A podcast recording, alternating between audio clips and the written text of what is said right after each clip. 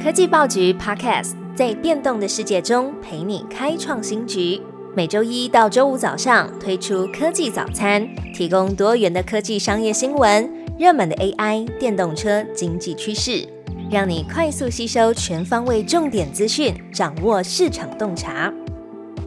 在新闻之前，先听听由 CloudMail 赞助的活动情报，掌握 AI 商机，布局数位永续未来。本周四九月二十一号，在台北万豪酒店邀集了四大产业媒体，探讨商业应用议题合作，举办七大技术专讲，解密数位转型策略，聚集十五位产官学领袖，独家分享趋势与实力。正在数位转型路上的您，千万不能错过二零二三 CloudMile Solutions Day 数位转型年度技术盛会。科技早餐今天精选三则国内外重要科技新闻，而且在新闻之后还会有科技业职场薪资情报。首先，第一则新闻：台积电、三星卡位两纳米制程大战开打。台积电斥资将近四点三八二亿的美元，取得了 Intel 旗下 IMS 事业的百分之十股份。这个公司是极紫外光 EUV 设备所需要的多光束光照写入工具领导厂商，市占率高达百分之九十八。这个举动也被视为是台积电为了加速两纳米制程研发而采取的策略，要进一步巩固他们先进制程领域的领先地位。曾经多次成功预测苹果产品而闻名的分析师郭明奇认为，台积电投资的目的是为了要提高他们的垂直整合能力。那确保可以从三纳米的 FinFET 技术顺利转换到两纳米的 GAA，而三星呢，则是打算利用 GAA FET 的技术，寻求达成目标。随着 Intel 和 Rapidus 也加入了两纳米制程的竞赛，未来半导体的市场也将更加的激烈。传出 Google 将发布新的 AI 产品 Gemini，目标要与 GPT-4 竞争。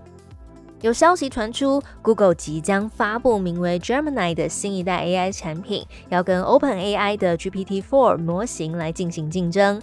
媒体报道，Gemini 是一个大型语言模型的集合，具有生成文字总结的功能，像是它可以根据用户想要阅读的 email、歌曲歌词或是新闻报道来查看。更令人期待的是，它还可以协助软体工程师根据客户想要查看的城市码内容来生成原始图像。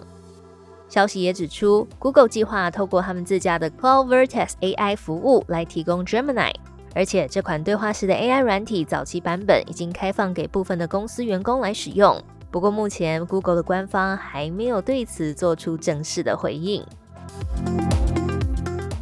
第三则新闻。新加坡第一艘电动货船即将进行海上试验。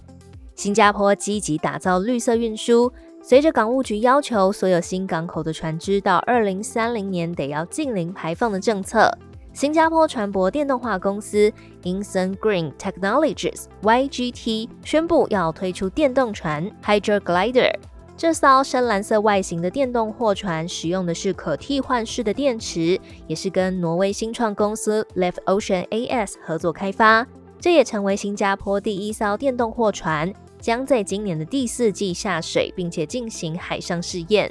YGT 的 CEO Ari Barkley 在接受媒体采访时表示，他们看到交通运输的电动化趋势，也希望从新加坡这个繁忙的重点港口开始推动电动船的相关服务。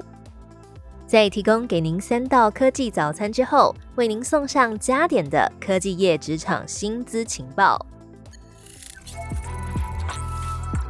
行政院在九月中调整基本工资，即将在明年，也就是二零二四年开始，将全台的基本月薪从两万六千四百元增加到两万七千四百七十元，时薪也从一百七十六元调到一百八十三元。但是有大多数薪资集聚是超过这个范围的民众却很担忧，连带上涨的物价会让生活更加的难过。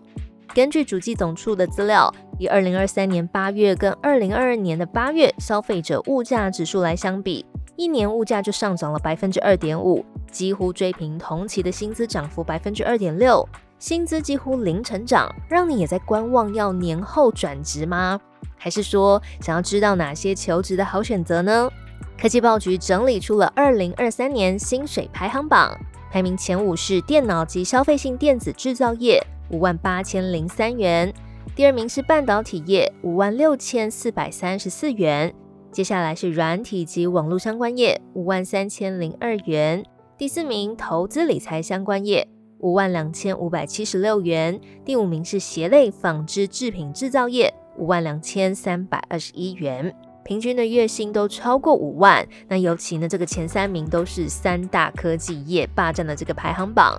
由于台湾的半导体产业有深厚的技术和发展的优势，也让相关的半导体工程师薪资名列前茅。这个现象呢，也印证在资通讯、商管还有工程三大学群硕士毕业生的职务薪资。根据一零四人力银行的统计，这些前五大高薪的职务都是工程师，那起薪的中位数甚至是可以达到五万两千五百元以上。报告同时也分析企业招募高薪职务的学历要求，结果发现呢，资通讯工程相关的高薪职缺。大多要求硕士是基本的门槛，那商管类则多半只要求到学士。一零四人力银行职涯教育长王荣春指出，工程职务的专业复杂度比较高，研究所也比大学多了一两年的专业学习以及论文撰写和报告经验，高薪职务的学历溢价幅度比较明显。